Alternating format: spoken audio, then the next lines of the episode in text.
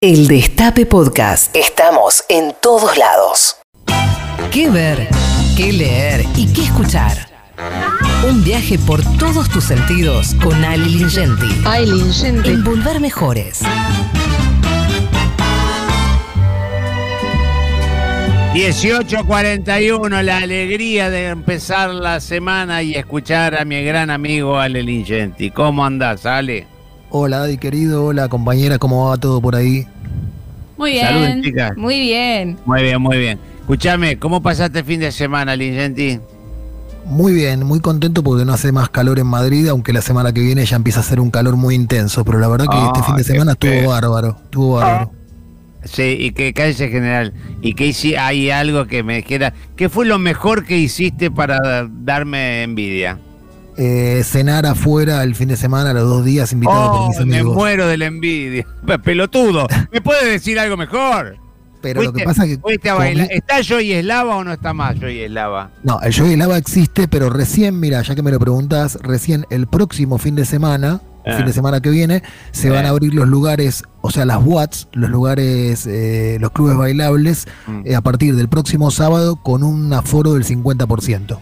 Oh, fui- yo fui a Joy Eslava en el año 95, me acuerdo. Gran club. Explotaba, ¿eh? no sabés lo que era eso. Yo no lo conocía al Tano Gentili, pero ahora que lo pienso, lo primero que se me viene a la cabeza, el Tano le hubiese sacado punta ahí. Bueno, vamos. Eh, pará, lo que te quería decir es que no es menor ir a comer en Madrid porque se come muy bien, ¿eh? Sí, sí, sí. Y viste que te dicen, ¿qué va a comer de primero? Y de segundo, Claro. y de tercero. Y vos decís, no, boludo, con uno ya está. No, y Dale te- que va. cua- cuatro platos. ¿Cómo va a comer cuatro platos? No, no, no, boludo. Bueno, pero Sí, yo me voy al bodegón de acá a la esquina y también me como cuatro platos, che. Sí, eh, apágame el micrófono ese. Yo digo, porque se ponen a hablar de Madrid y qué sé yo de Y Madrid. porque está, está en Madrid. le Bueno, I'm que sorry, so sorry, Gordy. Sí, So bueno, sorry, Gordy. bueno, dale, dale vos, dale, dale, dale vos. Bueno. Sí. Eh, volvió el cine a la Argentina. El fin de semana hubo cerca de 30.000 espectadores, que es una cifra que no es para celebrar, pero tengamos en cuenta que las salas están con aforo limitado. La mayor parte Mm. del público fue a ver El Conjuro 3, una película de terror y cruela. Obviamente que el público no cambia sus, digamos, sus gustos eh, después de la pandemia. Pero hay una gran noticia. eh, recién cuando escuchaba la música de Nino Rota para Marcor, que es la cortina de mi columna, bueno, me Mm. puso contento porque voy a hablar de Fellini. y Fellini justamente es el director de, de Amarcor y es el director de Los Inútiles, que es una película que se puede ver Eh, buenísima. hermosa. Un tipo de película que yo sé que a vos te tiene que gustar porque es de un grupo de amigos. Eh, Eh, una película ¿Es muy inútiles o los inútiles? Los Inútiles, Los que en, ita- en italiano es Ah. I Vitelloni. Sí. Eh, es una película del año 53 que se está Mm. dando todos los días a las 18 en el Village Recoleta y que también está en unos cuantos cines del interior del país, así que atentos eh, los que viven fuera de Buenos Aires porque pueden ver esta gran película. El nombre de Fellini, da, eh, Dadista... Pará, como- pará, ¿se da en blanco Sí. y negro, loco? ¿O, o Sí, le han- o le sí, han sí. Viste que ahora lo, lo- lo- original. Ah, lo original. Porque ah, viste que ahora se ha, se ha medio pinturrajeado los tres chiflados y qué sé yo, todo lo que era blanco y negro, ahora se ofrece en un, en un pincelado pastel que sean como la foto de antes. No, por suerte no hicieron eso con esta película de Fellini. La buena noticia es que es una copia restaurada, o sea, se ve perfecta. Eh, y te decía que, que el nombre de Fellini por lo general está como muy asociado al barroquismo, ¿no? A la escenografía que no se oculta, a la fabricación de, de escenografía ante la cámara. Eh, Fellini te controlaba desde el color de las mejillas de los actores hasta el respaldo de una silla, ¿no? Eh, en la puesta en escena.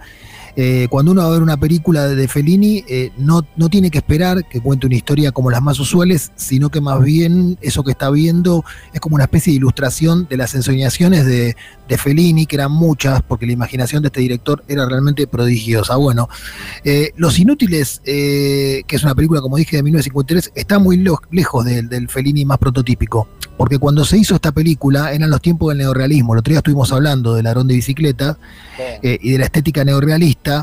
Que es una manera de hacer cine reflejando el pulso de la calle, ¿no? Para decirlo de una manera simple. Eh, era más barato encontrarse la calle hecha que fabricar la medida para una película. Entonces los cineastas salieron a tomar la calle por asalto, esto también pasó en Francia con la Nouvelle Vague, eh, esto coincidió también con que había equipos más baratos y más ágiles, entonces se podía filmar una película en la calle con un equipito muy chiquito y eso generó toda una ola de un cine muy particular.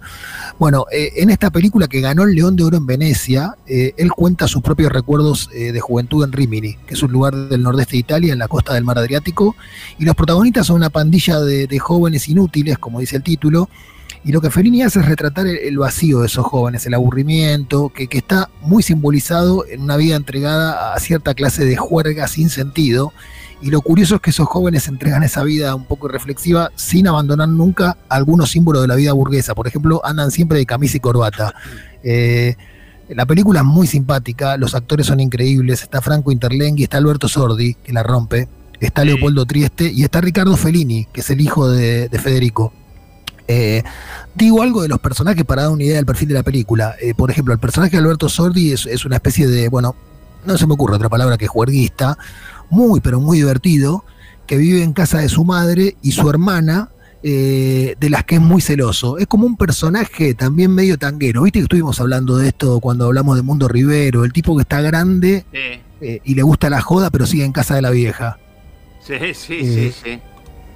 Bueno, y doy un par de datos que son interesantes de la película. Donde mejor rindió la película en América del Sur fue en Argentina.